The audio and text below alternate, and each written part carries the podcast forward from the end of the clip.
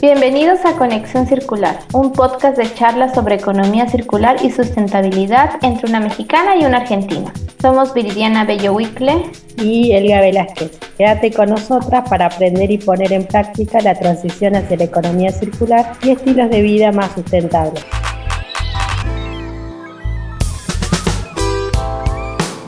Bienvenidos al episodio 12, Energía renovable y biocombustibles. Hoy tenemos la oportunidad de poder escuchar más sobre los retos y desafíos del mundo en el sector energético, la industria que más contamina y que tiene mayor impacto en el calentamiento global. Hoy tenemos un invitado muy especial, el ingeniero José María Ramos. Él es gerente de desarrollo de negocios de Avantium, una empresa dedicada a la transición de un mundo sin combustibles fósiles. Además cuenta con un historial en el sector de energía fósil y su transición hacia la energía renovable. Bienvenido José a Conexión Circular.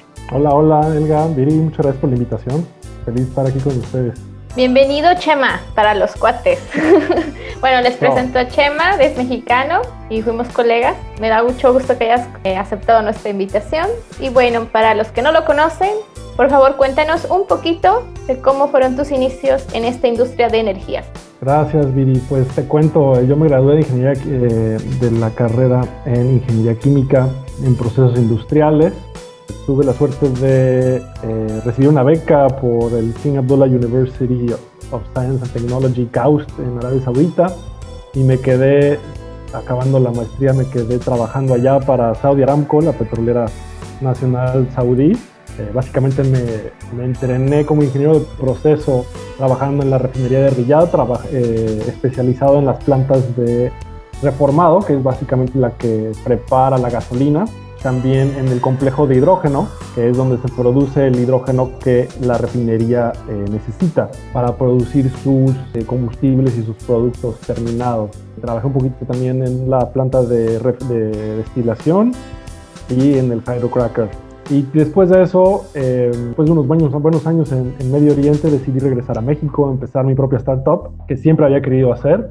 Y fundé Diesel Biofuels, una empresa de biocombustibles y bioquímica en el nicho del biodiesel, que es un combustible renovable dedicado a motores diésel. Y dado que ya era un, un nicho donde ya había varios jugadores, eh, decidí dedicar tiempo, esfuerzo y dinero para desarrollar tecnología y purificar el, residuo, la glicerina cruda proveniente eh, de este proceso de producción de biodiesel. ¿Y cómo, cómo defines el tema del, combustible renovable?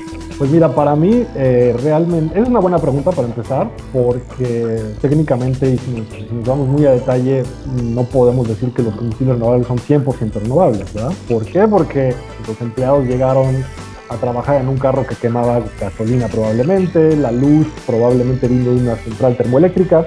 Entonces, bueno, en efectos prácticos, para mí, un combustible renovable es aquel que proviene de materia prima primordialmente renovable, que no haya venido de proceso fósil, que no venga del petróleo. Claro que hay, hay a veces ingredientes que si los rastreas y haces un análisis ciclo de vida, sí vienen del petróleo. Inclusive el biodiesel, que usa un poco de metanol, ese metanol hoy en día viene de síntesis de gas natural.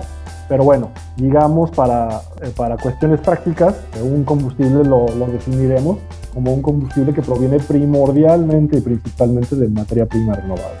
Pero en su totalidad no es todo renovable, ¿no? Pues es que ahí, ahí donde, donde eh, la definición puede variar. Si, para ti es 100%, entonces acortaríamos la lista de lo que hoy en día vemos como renovables, ¿me entiendes? Ahora sí que depende qué tan estrictos nos queramos poner. Bueno, pero el panorama para eso es que se están haciendo innovaciones para poder cumplir o a lo mejor incrementar el porcentaje para lograr ese, ¿no? Totalmente, totalmente. De pasar de un combustible 100% fósil, ya tenemos una gama donde ya más del 50% de la materia prima, o más del 70%, ya es renovable. Entonces, yo creo que la tendencia es lo importante, ¿no? Yo no me enfocaría tanto en definirlo como 100%, 90%, sino de una, una reducción en ese carácter fósil, tal vez. Y ahorita que estás en Holanda, por ejemplo, ¿cuáles son los principales retos para esta industria y cómo ves el panorama en comparación de Latinoamérica, en especial en México o si tienes otra opinión de todos los países? Pues mira, aquí en Holanda están muy avanzados. La mayoría de la energía, hasta donde yo entiendo, no soy experto, pero hasta donde yo entiendo, la mayoría de la energía es renovable. Ves por todos lados, por, todos lados eh, generadores eólicos que producen electricidad eh, aprovechando el viento, tanto en tierra como en el, en el mar, a lo lejos de la playa, a lo lejos los ves. Entonces está muy avanzado eh, no, no, se perciben muchos retos aquí, la verdad, precisamente porque está muy, muy, muy, muy avanzado. Sin embargo, pues en México, es, en México y en Latinoamérica es, es, otra historia, es una historia más política, es una historia donde compites con infraestructura gubernamental, donde hay conflictos de intereses, donde el gobierno eh, al, al, se incentiva las energías renovables, pues se está dando un disparo en el pie, por así decirlo, eh, para sus, sus, este, sus, paraestatales energéticas, como el caso de México, el Pemex, ¿no? Entonces, sin meterme mucho al tema, que me encanta meterme al tema, pero sin profundizar mucho, veo un tema más político. ¿Nos podés comentar eh, acerca de, de la diferencia entre los biocombustibles de primera, segunda y tercera generación? Claro, para mí los, de primera generación son principalmente eh, fuentes de comida como maíz, como soja, como remolacha, eh, principalmente eh, carbohidratos que se pueden fermentar para producir alcoholes, por ejemplo, o cuya, cuyo aceite comestible se puede aprovechar para generar biodiesel. Esos para mí son los de primera generación y a veces son, son este, polémicos porque hay se puede argumentar que se, retira comida a ciertas personas o se pudiera usar para alimentar a ciertas personas en lugar de producir combustibles que no son requerimiento indispensable para sobrevivir. Entonces, para mí son los de primera generación. Los, de segunda podrían ser, podrían ser este, aquellos que no son comestibles, como residuos de madera, acerrín, aceite vegetal, aceite de cocina quemado, ese tipo de material. Entonces ya no hay tanta polémica sobre si se usan para producir biocombustibles porque son, son residuos que no se aprovechan, no se aprovecharían fácilmente de otra manera. Y los terceros, la tercera generación principalmente son eh, algas cultivadas, en donde se ha, se ha inyectado mucho esfuerzo, muchos recursos últimamente y hay mucha promesa para obtener, hasta donde yo entiendo, los lípidos y las grasas para poder convertirlos a biocombustibles. Pero esos biocombustibles de primera generación, ¿crees que como el rechazo es más acerca de una desinformación? Porque, por ejemplo, en Brasil se utiliza etanol y todos los carros tienen como, la, bueno, la mayoría de los carros tienen como opción de poder usar o usas gasolina o usas el etanol. La gente en ese tiempo usaba más el etanol porque era más barato pues no, no sentí mucho rechazo. ¿Tú crees que es como más desinformación? No sabría decirte bien, no tengo mucha, mucha experiencia en ese nicho. Yo creo que digo, tratando de no meterme a temas políticos, pero ahí es donde entran subsidios. Por ejemplo, si tienes eh, comida subsidiada, puede ser que meta ruido y a la hora de que empiecen los biocombustibles digan, ah, pues está muy barato, está muy barata la caña de azúcar o está muy barata la soja, vamos a aprovecharla. Entonces entra en competencia, ¿no? Yo soy muy, muy, este, yo abogo mucho por el libre mercado, entonces ese tipo de cosas siempre mete ruido y siempre distorsiona la economía y distorsiona esos mecanismos de precios que se requieren para poder emprender, para poder tener una, una producción energética eh, eficiente. Yo creo que por ahí hay algo hay algo que explorar. Una cosa que me gustaría consultarte, José, el tema de eh, los beneficios que trae aparejado el uso de biocombustible en relación a los combustibles fósiles, que por ahí la audiencia no lo sabe. Claro, pues para empezar, tiene una producción mucho menor de CO2, más arriba del 80%. Se evita una producción de, lo que sería un, 100% del, del, uso de diésel convencional, de diésel eh, fósil.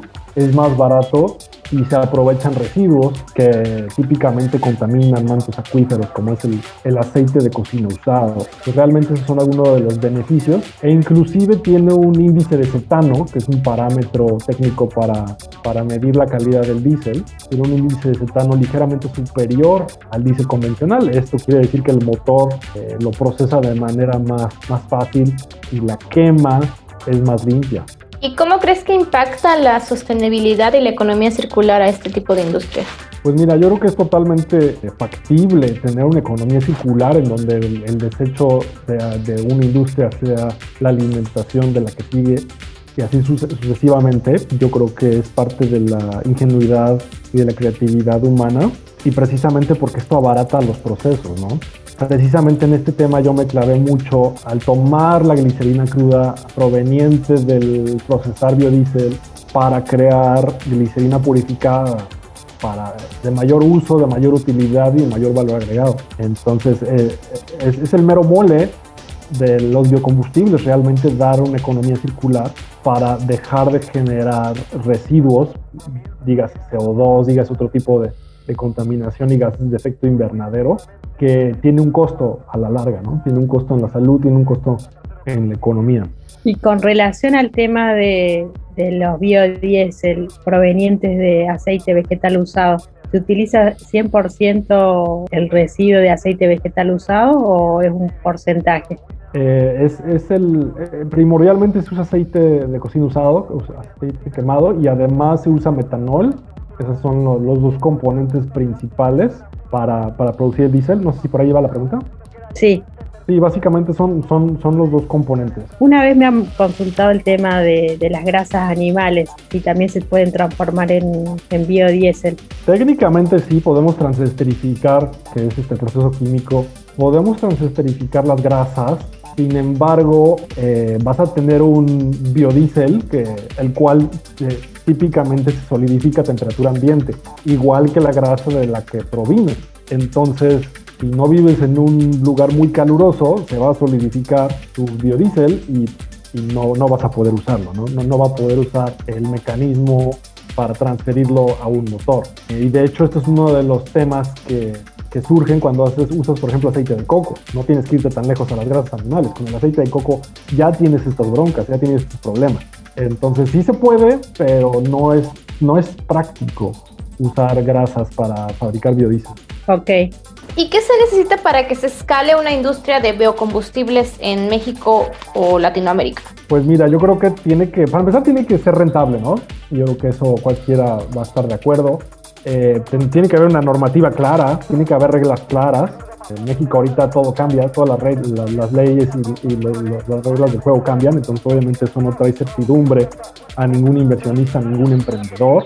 Eh, se necesita saber contra quién compites, necesitamos tener precios que realmente señalen qué está sucediendo en la economía, porque si estás compitiendo con una entidad gubernamental que puede decidir subsidiar y trabajar a pérdida, entonces pues deja tu escalar, no vas a escalar y no vas a sobrevivir. Si estás compitiendo con, con una empresa gubernamental que ya escaló y que además está trabajando a pérdida, no le importa perder dinero, entonces este, creo que son temas que a veces no vemos como emprendedores, yo no los vi en su momento, entonces eh, eh, algunos dirían es competencia desleal, yo diría nada más necesitas estar este, compitiendo en un ambiente donde no haya subsidios y donde no tus competidores no estén beneficiados eh, y realmente tengas, tengas una posibilidad de poder competir, ¿no?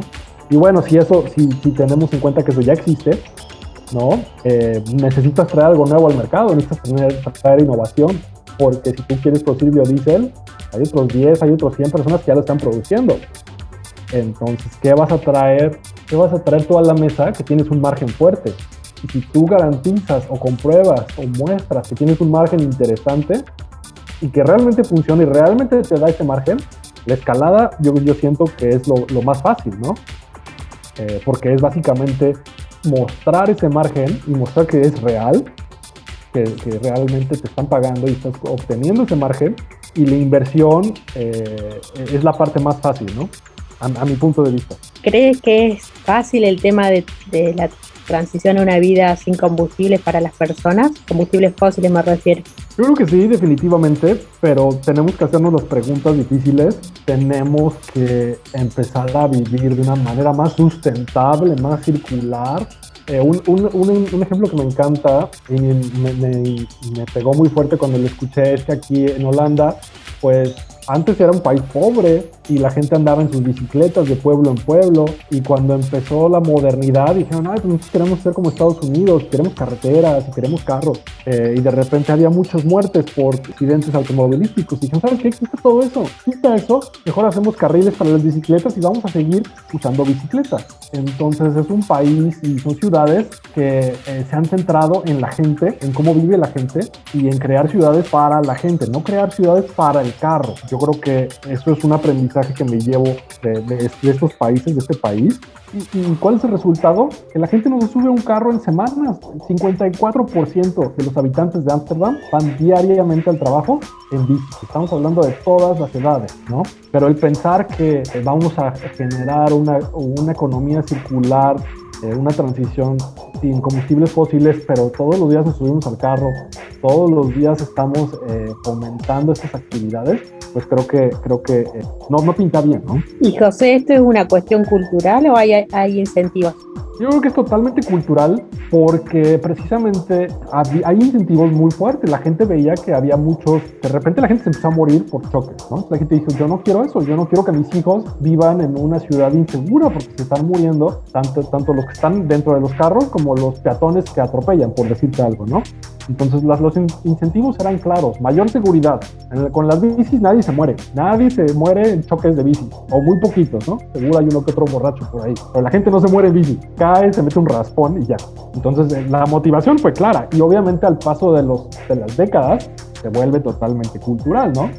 Pero lo más impresionante es que eh, al, no, haber subsidios, la gente encuentra esas motivaciones económicas, culturales, eh, coyunturales, como dirían los economistas, de manera más orgánica, ¿me entiendes? Entonces creo que así se va, se va creando la cultura y creo que a otras ciudades empiezan a retomar y decir, oye, creo que tenemos que hacer ciclovías, creo que tenemos que trabajar más cerca de casa. Esa idea que los Estados Unidos creo que la, la murizó mucho de los suburbios, ahorita ya está empezando a tener problemas. Oye, no podemos expandir nuestra infraestructura tanto porque para empezar nos cuesta mantenerla y no nos da, y no podemos vivir una vida tan, tan, tan circular y tan y tan verde, ¿no? Eh, yo, yo lo veo más como regresar a lo básico. Pues es que, por ejemplo, nosotros estudiamos en una ciudad que era bicicletera, ¿no? O sea, andabas en bicicleta, no había carriles, o sea, no había carriles especiales para bicicleta, pero la mayoría de las personas estaba acostumbrado. Eh, yo me acuerdo que eran los años que 2000, 2005 que íbamos a la universidad, yo me iba en bicicleta. Entonces yo creo que cuando hay normativa que impulse, que siga este tipo de vida con seguridad, pues todo el mundo optaría si hubiera esa opción, ¿no? El problema es que a veces no se está desarrollando una ciudad circular, simplemente es como... Exactamente, y, es muy difícil tener una vida circular en una ciudad que no se ha pensado para eso, ¿me entiendes? Y, y retomando lo de las motivaciones, la bici es bien barata, la bici es bioenergía pura. Lo que tus piernas te den, eso, eso te impulsa, ¿no? Porque el, tener un carro aquí en México es carísimo. Es carísimo. Aquí la gasolina cuesta un euro cincuenta, arriba de un euro cincuenta. En México ya va por ahí de un euro, más o menos.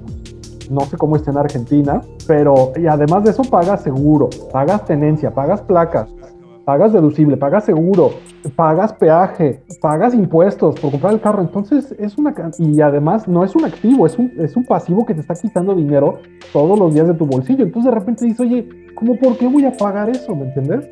Obviamente aquí los trenes, el transporte público está más desarrollado, pero la motivación es clara, o sea, no tiene sentido económico. Y también, por ejemplo, en Ámsterdam no todo el año andas en bici, sino son los seis meses de mejor temporada de tiempo, ¿no? Porque en invierno es a lo mejor se reduce un poco, pero aún así yo creo que la gente tiene esa opción.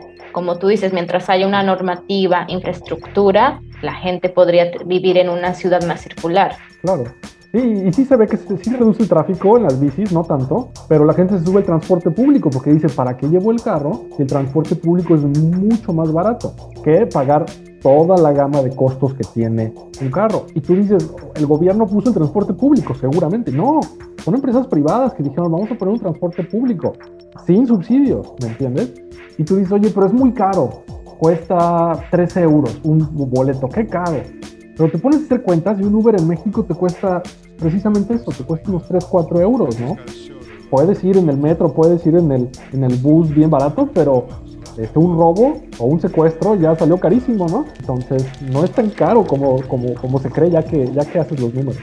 ¿Y nos podrías contar un poquito más, Chema? Por ejemplo, trabajaste en una refinería en el país más rico en petróleo. ¿Cuál fue tu motivación para cambiar a desarrollar biocombustibles? ¿De dónde te salió la idea? Pues buena pregunta. Es muy sucio, es muy sucio la industria petrolera, es contaminación por todos lados y la innovación es muy, eh, eh, ya no hay innovación, claro que hay un poquito de innovación, vaya, pero no hay cambios de paradigma. Entonces hay un estancamiento porque es una industria muy madura, muy, muy, muy madura. Llevamos produciendo petróleo y derivados de petróleo por más de 100 años.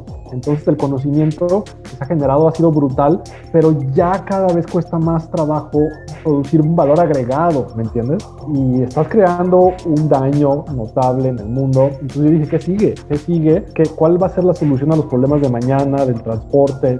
Entonces me, me en el rollo de biocombustibles, vi que había un nicho, vi que no había muchos jugadores entonces le, aposté, le aposté a entrar a ese, a ese negocio. Eh, ¿Crees que las personas que trabajan en el sector energético pueden cambiar su pensamiento hacia la economía, hacia la transición de la economía circular? Pues necesitan, necesitan motivación. Yo creo que los seres humanos estamos guiados por motivación y si ellos no tienen una motivación para cambiar a un mundo circular, no lo van a hacer. Eh, siento que aún las industrias más arraigadas en energía fósil ya están empezando a ver esa motivación por pura supervivencia, entonces tal vez llegan tarde a la fiesta, pero están viendo que, que, la energía fósil va a llegar a un punto donde ya no es práctica por cuestiones ambientales o por cuestiones económicas. Yo creo, entonces, respondiendo a la pregunta, seguramente, pero las motivaciones tienen que ser abrumadoras para que ellos mismos se convenzan de que el futuro es por otro lado. ¿Nos podrías comentar un poco los productos que están desarrollando desde la compañía Avantium en relación a esto de los biomateriales? Sí, claro. Avantium está apostando muy fuerte para crear plásticos renovables y biodegradables. ¿Qué quiere decir esto? Que no vengan de fuentes fósiles, que no vengan del petróleo como comúnmente se usa. Y una apuesta es por producirlos a partir de azúcares vegetales. Un ejemplo muy concreto es a través de, usando los azúcares de la remolacha, se pueden producir precursores y con estos precursores producir eh, plásticos con propiedades similares al PET que hoy se usa, por ejemplo, para producir botellas de plástico, e incluso con eh, características que pueden incrementar la vida útil de un alimento, por ejemplo, que tienen mejor propiedades de barrera contra, por ejemplo, el oxígeno. Si no quieres que tu jugo entre en contacto con aire, con oxígeno, eh, estos plásticos tienen un valor agregado.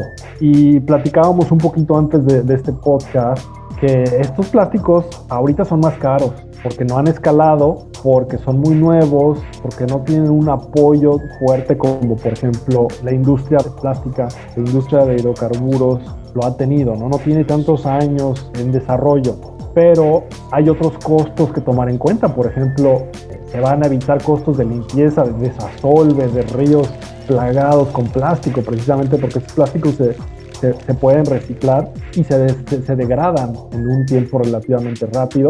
E incluso hay gente que está dispuesto también a pagar extra por verse a sí mismo o que los demás los vean tomando su, su café Starbucks de un, de un envase biodegradable. Puede ser la nueva moda. ¿Nos podés comentar un poco el tema de cuáles son las características de estos bioplásticos que son reciclables, degradables?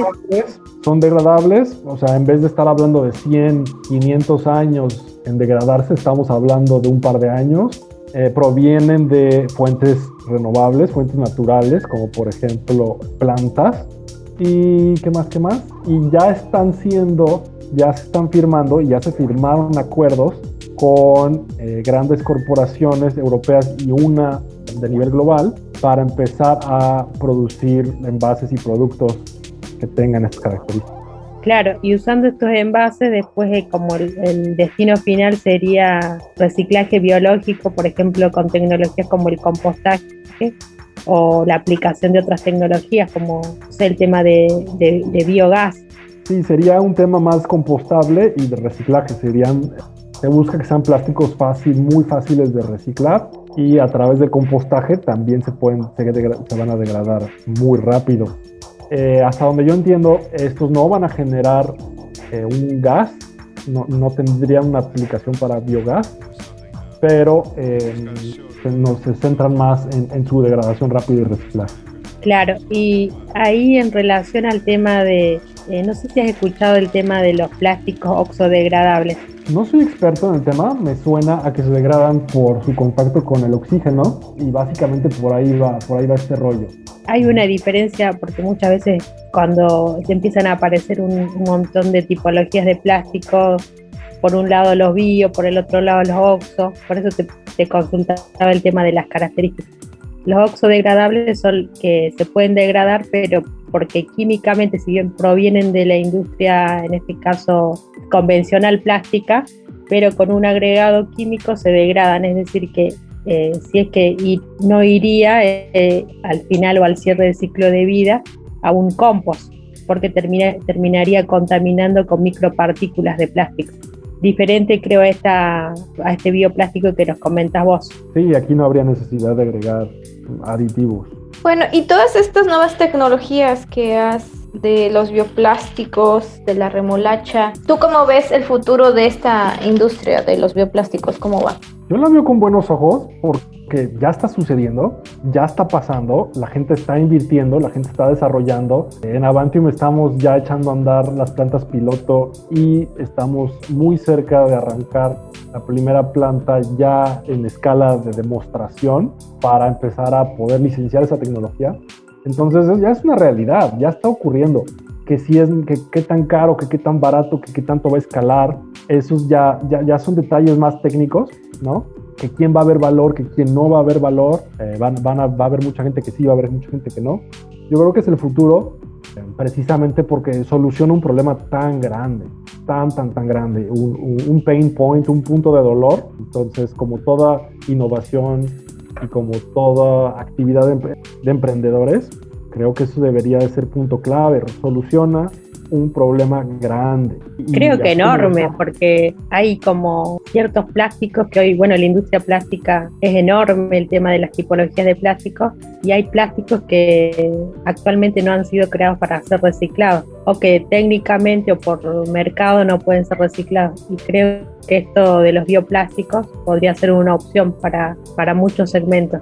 Exactamente, exactamente porque eh, como tú mencionas, los plásticos están diseñados para no reciclarse. Ya desde ahí, por diseño, ya, ya vamos mal, ya no hay economía circular, ya no, ya, ya, no podemos hacer muchas de las cosas que queremos hacer. Toma en cuenta que los pañales desechables se biodegradan en 500 años. Eso quiere decir que todo pañal jamás creado sigue en existencia. Y los plásticos en los océanos. Exacto, y acaban en el océano, obviamente. Van a los ríos y los ríos van a los océanos y ahí están. Sí, pues yo creo que ahorita mucha gente no se ha puesto a pensar que la industria del plástico, todos los microplásticos, cada vez que lavan su ropa, hay microplásticos y ahorita ha habido noticias que ya se encontró microplásticos en placentas, ¿no? Se está haciendo ya un riesgo eh, para la humanidad que... Para la salud. Para la salud, ¿no? Entonces yo creo que si solucionas un problema, pues hay un valor muy grande, ¿no? Ya, ya cómo lo monetizas o cómo lo mides, eh, ahí, es donde, ahí es donde podemos entrar al detalle más fino. Y bueno, para finalizar, Chema, este, ¿nos podrías dar como una conclusión? Por ejemplo, tú estás, has estado en la industria energética, ahorita estás en la industria de los plásticos. Por ejemplo, ¿qué futuro ves con todo esto? Veo un futuro donde la innovación está avanzando a pasos agigantados, en donde tenemos que entender que, que no entendemos y que hay cosas nuevas, ¿no? Porque en el momento que dices ya soy un experto, ya lo sé, el mundo avanza y te deja atrás, ¿no? y, y, cuando ya te das cuenta ya vas muy atrás. Eso me queda de aprendizaje. El mundo cambia muy rápido, no sabes, entonces más vale que sepas que no sabes para seguir aprendiendo y seguir, seguir mejorando y no quedarte con una posición de esto no sirve o esto sí sirve. O sea, ¿qué, qué están haciendo? ¿En qué podemos ayudar? ¿En qué podemos mejorar? Y buscar maneras para detonar eh, innovación a veces esas, esas maneras nos llevan a un tema técnico, a veces nos llevan a un tema financiero y a veces nos llevan a un tema político y hay que, hay que eh, tener esa iniciativa y, no tenerle miedo a cualquiera de esos tres aspectos, ¿no? Porque a veces hay, hay barreras en uno de estos tres nichos, bueno, tres. Y como emprendedor, ¿cuál sería tu consejo para aquellos que quieran emprender en, en materia de sustentabilidad y de, economía circular? Yo, yo les sugeriría aprender mucho de, ciertos lugares, viajen mucho, el viajar realmente te abre, te abre la, mente, te abre eh, las puertas para ver cómo, cómo están haciendo las cosas otras personas, otros países, no, no tener miedo a querer innovar, no, no por decir yo vengo de tal país, no puedo innovar, no puedo hacer algo nuevo, atreverse realmente y, realmente aventarse, aventarse porque dicen que si, si, si le apuntas a la luna y fallas, no pasa nada porque acabarás entre las estrellas. Excelente reflexión, Chema el intentar y al menos decir ya lo hice, ¿no? Exacto. Muchísimas gracias, ingeniero Ramos. Gracias por compartir toda tu experiencia y conocimiento sobre esta área con nuestra audiencia. Hemos aprendido muchísimo acerca de los biocombustibles, bioplásticos, la refinería y sobre los emprendedores. Gracias a ustedes. Nos despedimos recordando a todos que nos pueden encontrar en la red LinkedIn e Instagram como Conexión Circular o en Twitter como Somos Circulares. También pueden suscribirse para escuchar nuestro próximo episodio. Buenas noches desde Argentina, Emiratos y Holanda. Muchísimas gracias. Hasta la próxima.